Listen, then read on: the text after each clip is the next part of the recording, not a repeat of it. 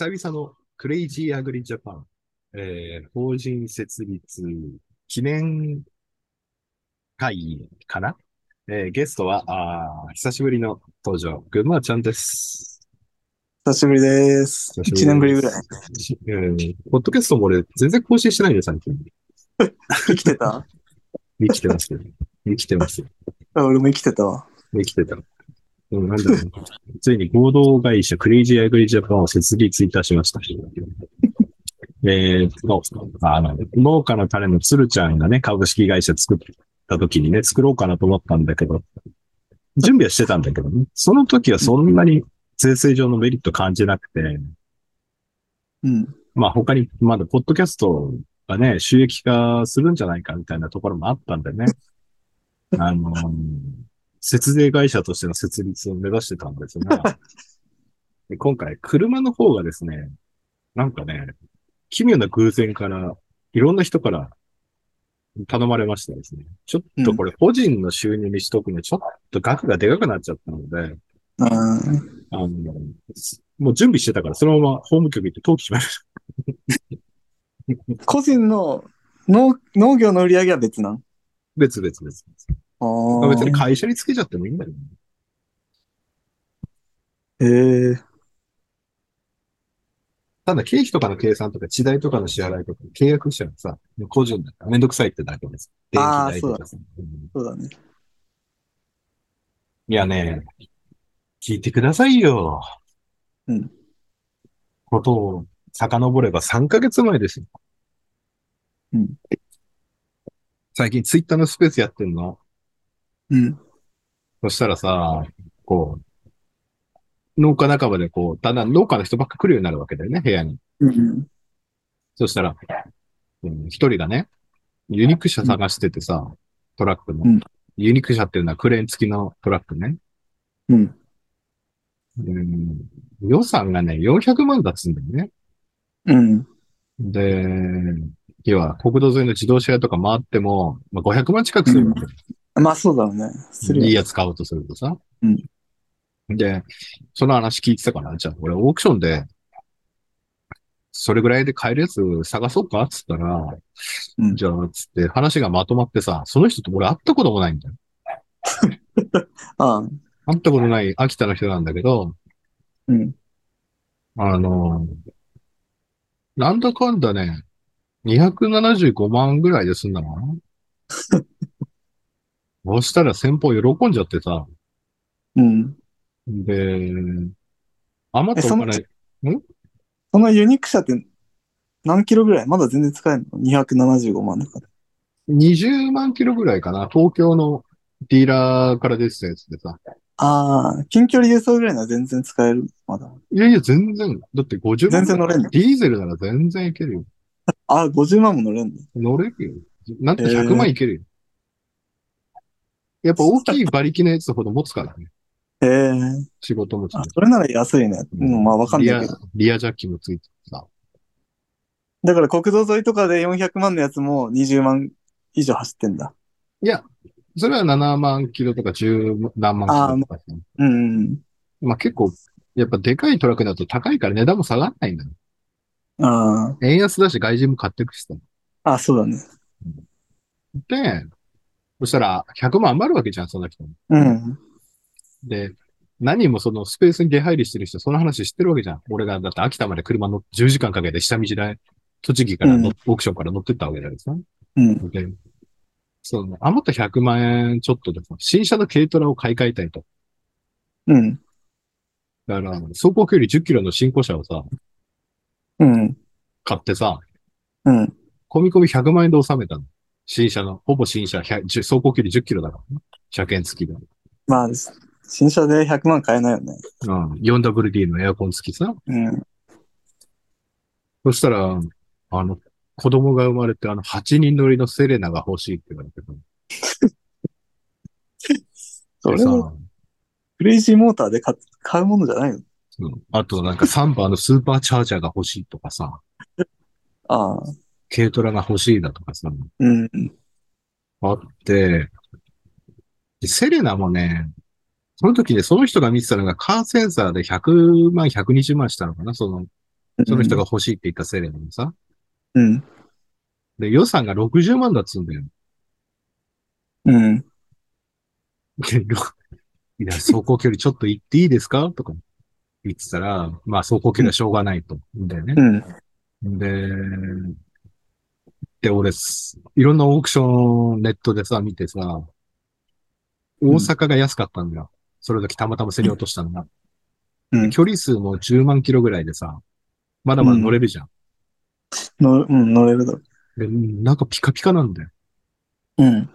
で、で予算がないからさ、大阪から、大阪で買って、岩手空港からスカイマークで神戸行って、電車で大阪の南港まで行ってさ、下道で群馬まで、群馬まで、うんあの、群馬の人だったんだけど、群馬のナス農家まで届けてって、セレナ。これあれか、ナス農家儲かってるから。いや、お子さん生まれたわで、やっぱり、で、自分の乗ってた車壊れて、急遽欲しくなっちゃったみたいな。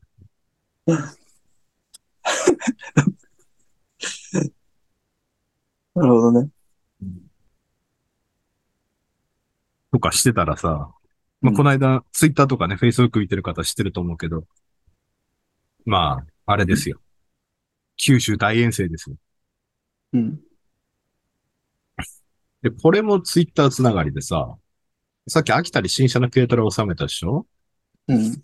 で、軽トラ1台16万キロのハイゼット下取りしたのよ。うん。そしたら、あの、鹿児島の人が欲しいっていうから、じゃあ、うん。値段折り合ったら持ってきますよってなったら、岡山の人が、その、九州まで行くなら途中岡山通るでしょって、岡山にその、まあ、マルチャーも、か関東でマルチャー見つけて持ってきてくれってことで、マ ル見つけてって要は、見つけ、見つけるのはガス屋さんが見つける俺が見つけて。そんな見つかるもん持って。言われるでしょで、大分の人がうん、ハーマーナイフマン欲しいって言うから、こっちで見つけて、軽トラ乗せてったでしょ？で、その大分の東、知り合いの人がホンダのジェイドが欲しいっていうわけ、ハイブリッド。うん。でしょ？名古屋で買ってさ、フェリーであの一人お茶農家さん雇って、フェリーで神戸港から大分まで行ってもらってさ、一人急遽現地でバイト雇ったの。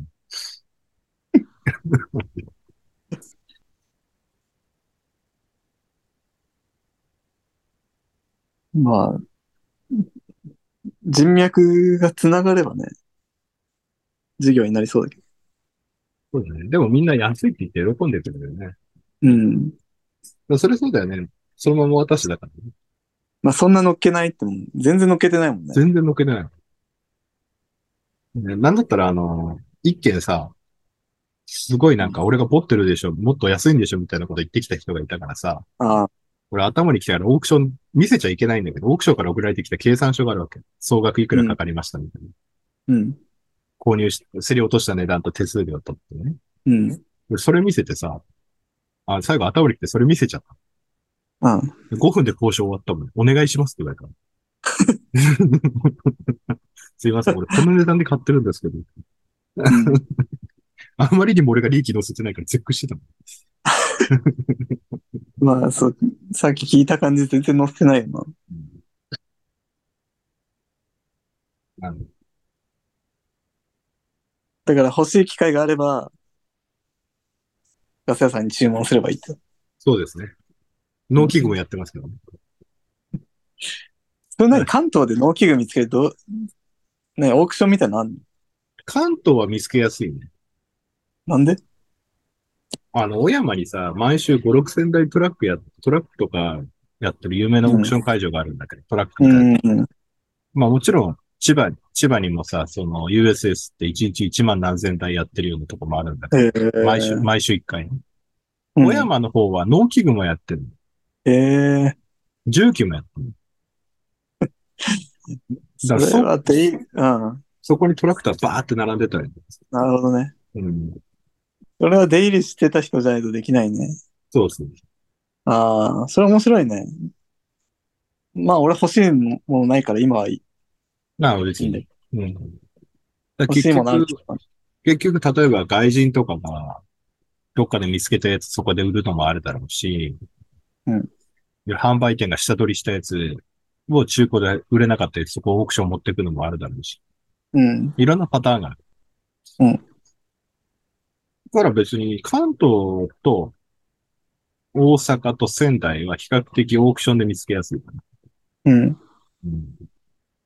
まあ大阪と、まあ、ベイサイドだ。まあ、大阪とそうだね。小山、栃木は見つけやすい。うん。まあ、あといろんな業者もいるしね。うんうん。まあ、俺もいらない機会あるから、じゃあそういう時はね。あ、あるんですか？下取りしたし。いや、今はいいけど。なんで、この間岡山持ってったさ、マルチャってさ、うん。あの、群馬ちゃんとこから引き上げてきたマルチャだからね。ああ、あのクラスなんだ。だからその人が、その、成形版だけ、成形機だけ欲しいってなって。ああ、で、群馬ちゃんのさ、マルチャさ、直して使おうと思ったけど、ギアボックスぶっ壊れてたからね。え、そのまま持ってったん？あの、ゴミを。ゴミをそのまま持ってった。ギアボックスぶっ壊れてた。管理機のギアボックス、あれ？アタッチメントが壊れてた。管理機は壊れてた。管理機本体のギアケースがぶっ壊れてた。あ、そうだね。管理機本体は壊れてた。うん、管理機本体。あ、エンジンは圧縮あったけどね。確かに、マルチャー自体は使えるっちゃ使えるか。それヤンマーに溶接でくっつけてたよ、その人、久保田とか。ああ、群馬ちゃんのやつ。ええ あ、無理やりくっつけたの？つけたの？うん。だかええすごいね。らそういう人向けだよ。パーツで欲しいとか、ジャンクとか。うん。うんまあ、軽トラからで行くなら確かに。そうそうそじゃあ、それ本業でやってう。なんで？だから、4インチ時代の人脈って結構、うん、来るね、DM とか。今も愛知でうん枝豆の脱作機どうですか？買いませんか？とかね。なんかツイッターとかでも来そうだよね。注文。来るよ、来るよ、まと。うん。意今外と、今、北海道で1台でしょ？熊本で1台、大分で1台。あと、どこに？ああと、熊本でもう1台。あと、あの、あとはどこあと、そんな来てんの？注文が。納車待ちが4台ぐらい。あ、本業、本業でいければ。いちごやれないの？いや、はい、売れなきゃ売れなきゃ。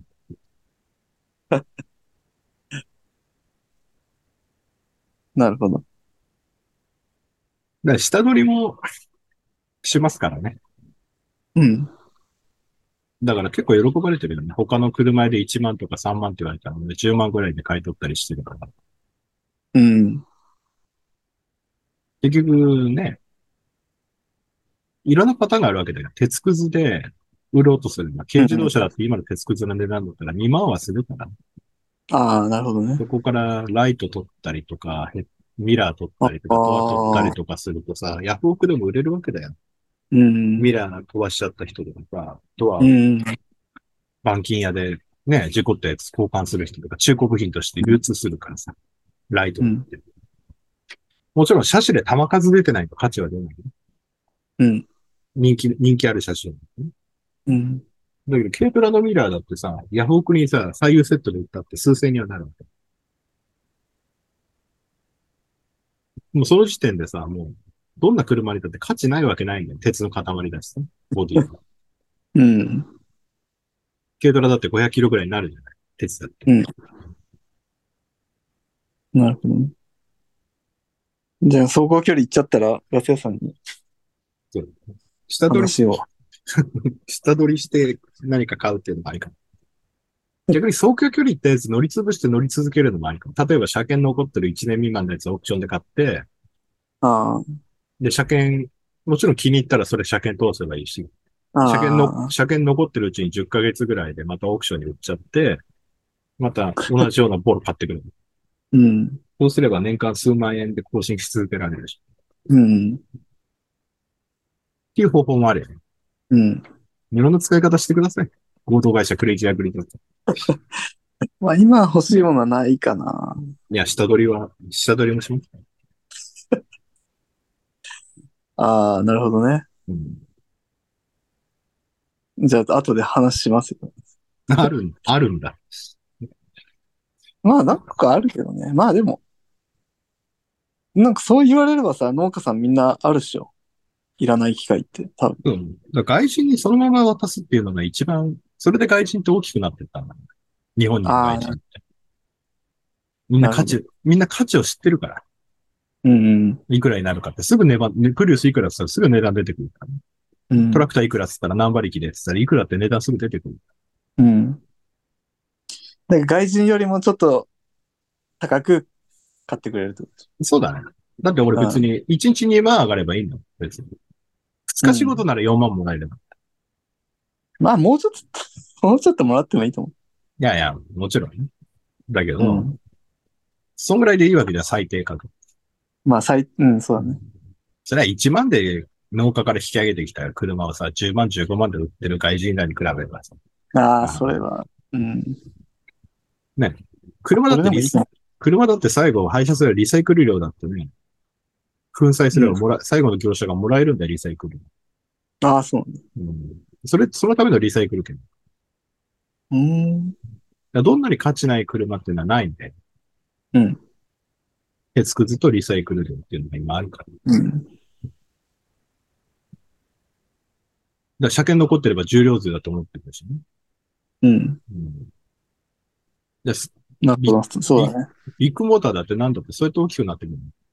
うん。ダメな車ただ同然で引き上げて新しい車買わせて、車検残ってる車買ったとしたら、鉄くずで最後売るけど、その前に車検残ってたら、ね、廃車にすればさ、永久抹消できる。永久抹消すれば、税金全部か、残、車検残ってる期間、月割りでうん税金戻ってくる。自賠責だって戻ってくる。うん。自賠責だって払い戻しなの。うん。だから車検1年残ってる車さ、1万で買ってきて廃車にするだけで1年分の自賠責戻ってくるでしょ、なるほど。重税金戻ってくるでしょ？うん。で、鉄くずで売った値段戻ってくるでしょ？うん。そうやってみんな大きくなってったの？ビッグモーター、ビッグモーターだってなんかあの、アウディ1万円で買って K の100万売ったって問題になってるけどさ、うん。壊れたアウディだって車検残ってたらさ、アウディだって税金高いわけだよ、セダン。そうだね。高いね。うん。で、自賠責だって何万もするわけだよ。1年も残ってたらさ。もうそれだけで5万以上利益出ちゃう。その上で車買わせるわけでしょ？もっと利益出てるわけ。っ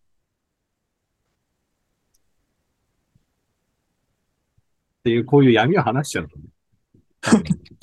潰される。クレイジージャーニーみたいになってるけど大丈夫。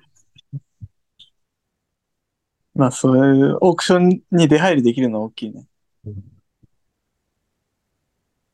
なるほど。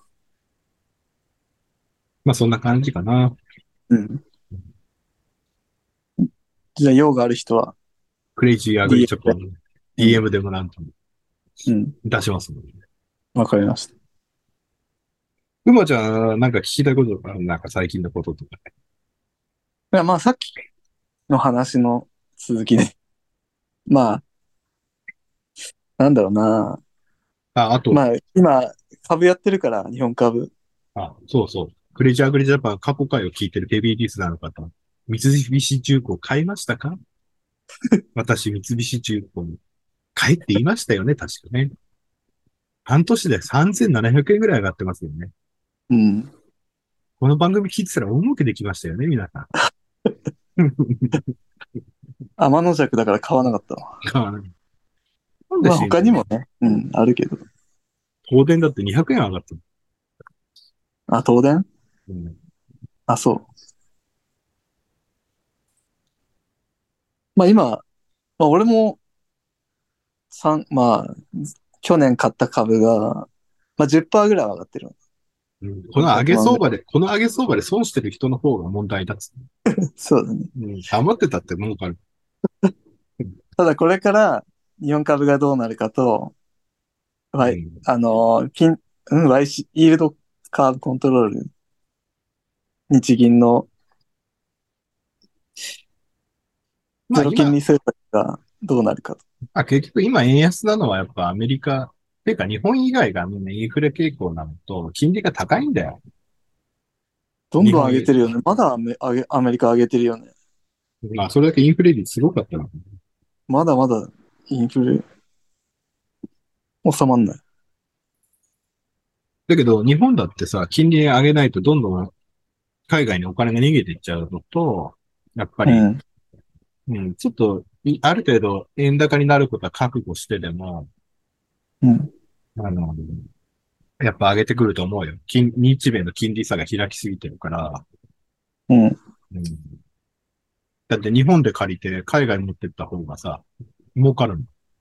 うん。うん、だから、うん、国内にお金が回るようにしないといけないからね、ある程度。資金。そう、もう、もうね、日銀も固定金利は上げたんか？10年国債。だ固定金利は上がってるね。うんだからそうすると、住宅ローン変動金利で選んでる人たち。だからそれで去年あたりなんか住宅さ、今のうちに買いましょうみたいなさ、もう住宅販売会社がガンガン言ってたけどさ、住宅ローンが金利安いうちに買いましょうみたいなさ。でも変動も上がっていくよね、どんどん。うん金利ね、どうなんかね、ももう上げるよね。こんだけ円安進んじゃうと。円安っていうよりはさ、やっぱりインフレだからね。あ、いインフレ、まあ、コストが上がってるインフレだけど、だってインフレがある程度、やっぱり、あの、行き過ぎるとか悪性的なインフレだとすると、やっぱ日銀っていうのはやっぱり対峙しなきゃいけないっていう使命感を持っているからさ。うん。アメリカが今やってる荒領事みたいなやつもさ、結局中央銀行みたいな FRB がさ、うん。ガンガン上げて、あの、市中の金を引き上げてさ、インフレを退治しようとしてるわけじゃない。でもアメリカはさ、なんだろう。もう、需要がすごいっていうか、あの、うん。景気がいいから、うん。インフレ退治しようとしてるけど、日本は、なんだろう。需要はない。なんつうんだろう。スタグフレーションってやつ。うん。物価高、うん。インフレっていうよりはさ、俺絶対国が重税しすぎない、重税を貸しすぎなんだと思うけど。ああ、あと社会保険料、年金、ねえ。めちゃくちゃ金取られてるじゃん。半分ぐらい取られてるな。あれひどいよな。うん社会保険料。7割ぐらい超えてんじゃないかってさ、その、伊賀元隆先生が言ってたけどさ、元大王 大王選手。対応制大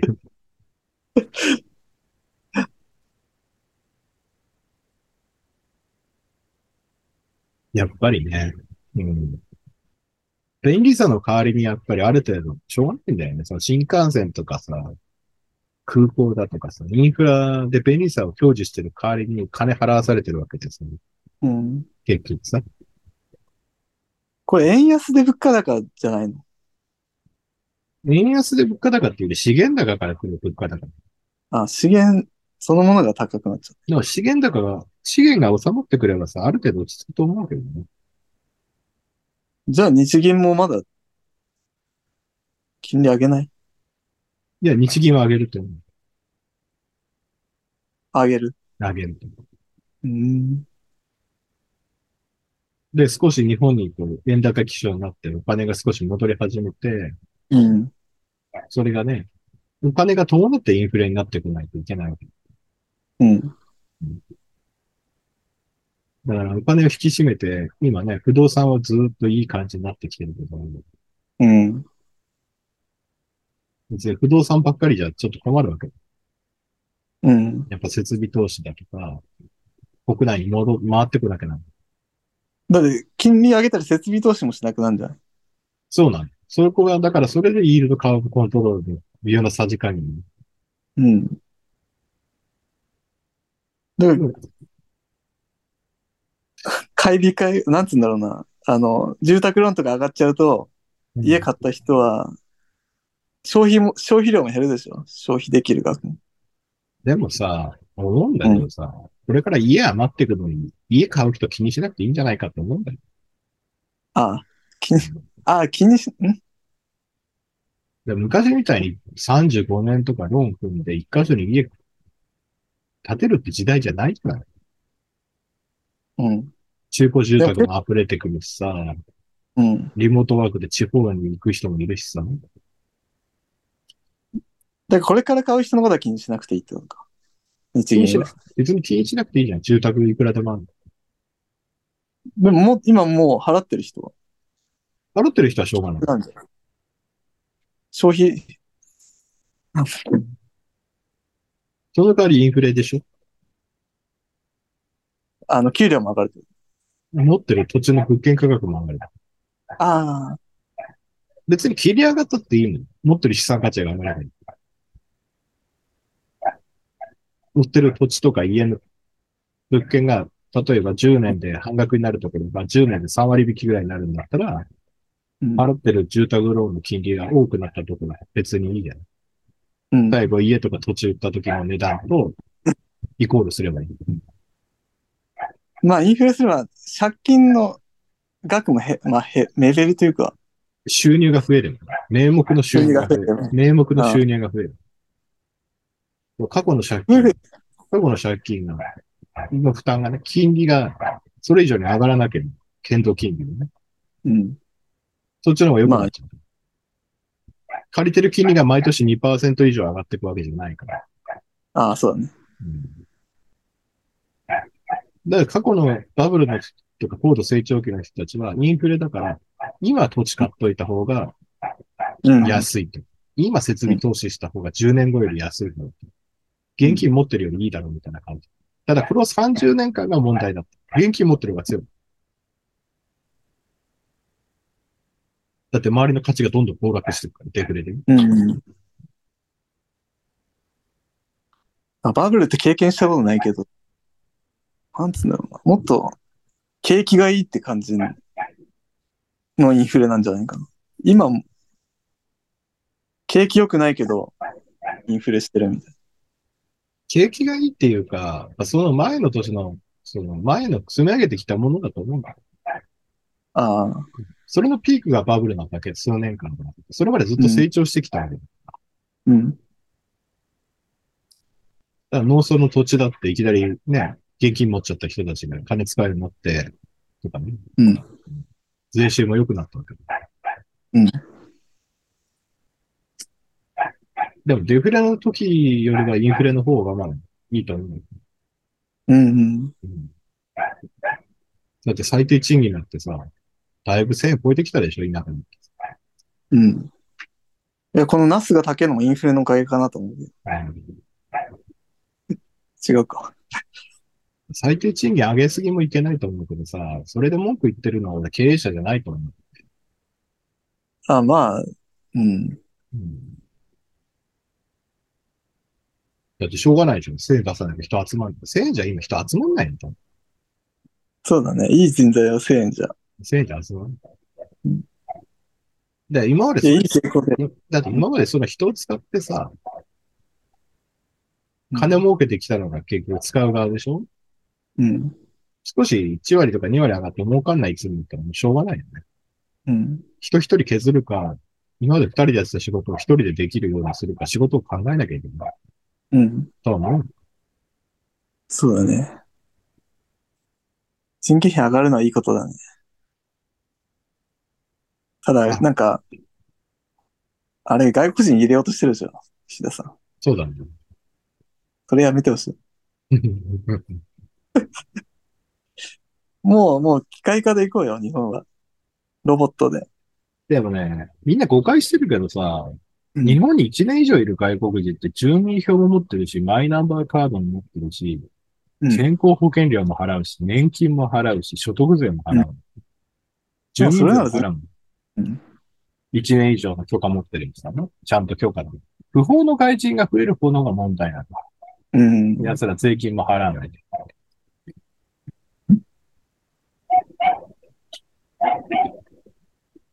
で。で、それが自分が国の舵取りになった時に、じゃあ効率化する方がいいのか。じゃあちゃんと税金払ってもらって、ちゃんと国の管理下のもとで、ちゃんと毎年か3年に一度、1年か3年か5年かで、うん。中長期の在留資格を持って税金払って年金払ってもらった方がいいのか。そうだね。もう、なんか税金払ってる人、うん、そういう意味は別に問題ないかなと。で、彼らあ最後彼ら最後国に帰るからさ、うん。年金払っても 彼ら文句ブーブー言うわけだよ。うちらもらえねえじゃん。ああ、たまに長くいるやつもいるけど、うん。俺も外人のビザの手当とかやってたから知ってるけど、最初は1年しかもらえないの。ちゃんと働くとこ決まってて、で、農業研、農業研修だってあれ、年限決まってるじゃない。ああ、そうだね。5年とかか。そう。なんだけど、他の仕事で来てるやつだって最初1年しかもらえないの。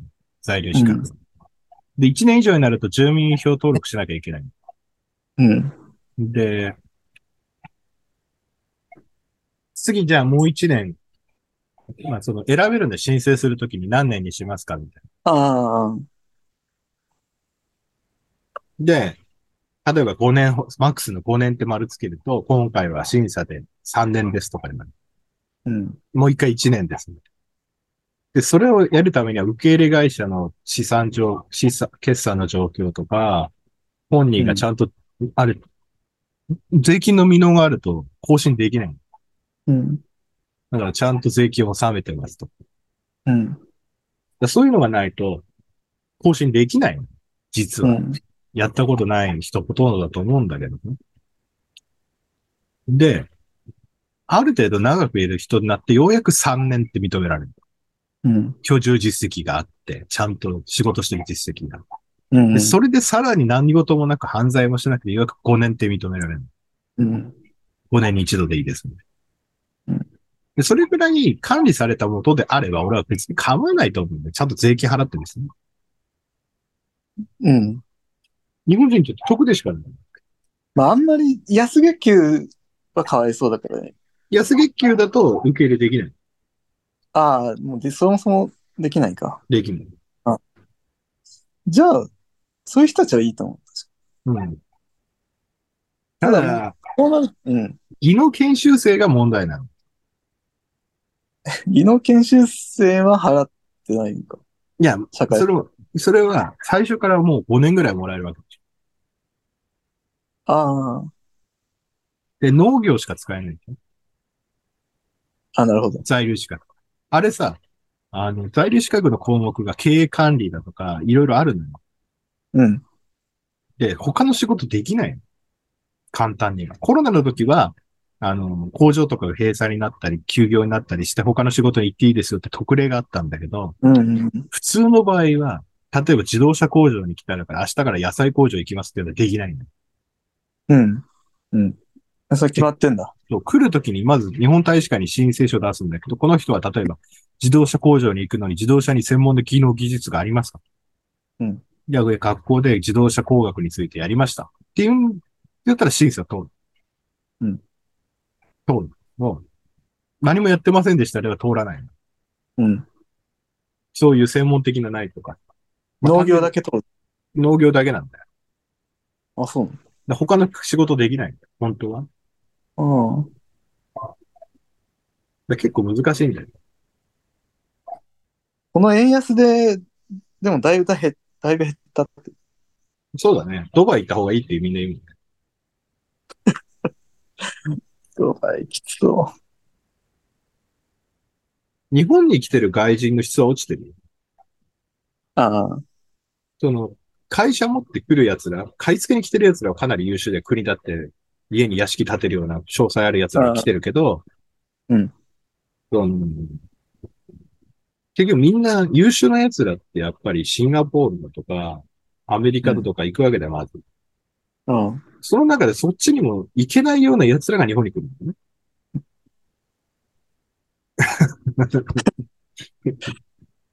まあ、そうだよね。やべえ奴いっぱいいたもん、俺警察に呼ばれてなんだろうと思って言ったら、その車やってた時にさ、うん外人がコンビニのアルバイトのお姉ちゃんにあの無修正のアダルト画像を見せて喜んでて警察に通報されて連れてかれたら、引き取りにくださいって言われてさ、お前何やってんだよみたいな。国に返したけどさ。そういうのしか来ねえもん。まあ、1000円じゃ来ないよな。来ないだって、向こう、アメリカ行ったらさ、時給30ドルとかもらえるんだよね。そうだね。チップももらえるんだよね。うん。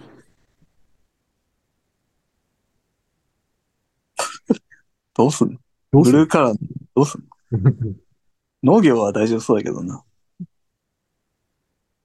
建築とか、運転とかい、や、でも建築も解体とか、現場増えたよ、やっぱり。草刈りやってるのとか。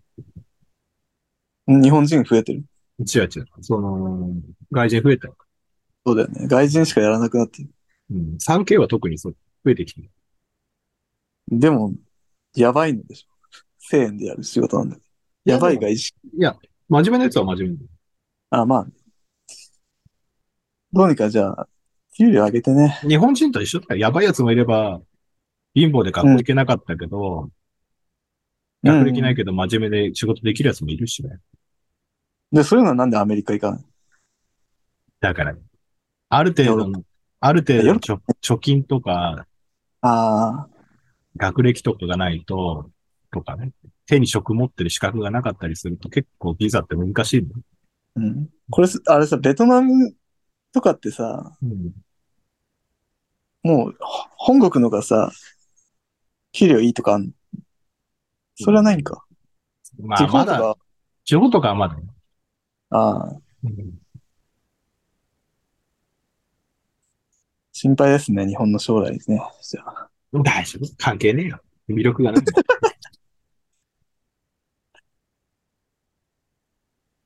ゃあ日本保守党に頑張っても なんか最近出てくるね、そういうのは。らって、よしよく知らねえけど。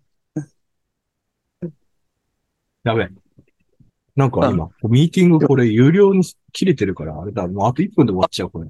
あ、そう。あえそっか、もう有料終わったんか。まあでももう大体話したんじゃないかな。いやいやいや、後半はいいでしょ。いいでしょう、これは。ということで、合同会社クレイジーアグリとか、ツイッターでお問い合わせいただいても構いませんので、えー車はい、下取りしてほしい方、新しい車を安く買いたい方、まあネットに載ってる車販売中古の2、3割引きで買えますので、だいたい平均して。えーご興味ある方、ご連絡お待ちしております。あの、この番組を聞いて、キーワード、群馬ちゃんと言っていただいた方にはですね、名義変更手数料無料キャンペーン中でございます。よろしくお願いいたします。はい。それでは、また会う日をね。See また time. また、はい、またね。またね。See you next time. Goodbye.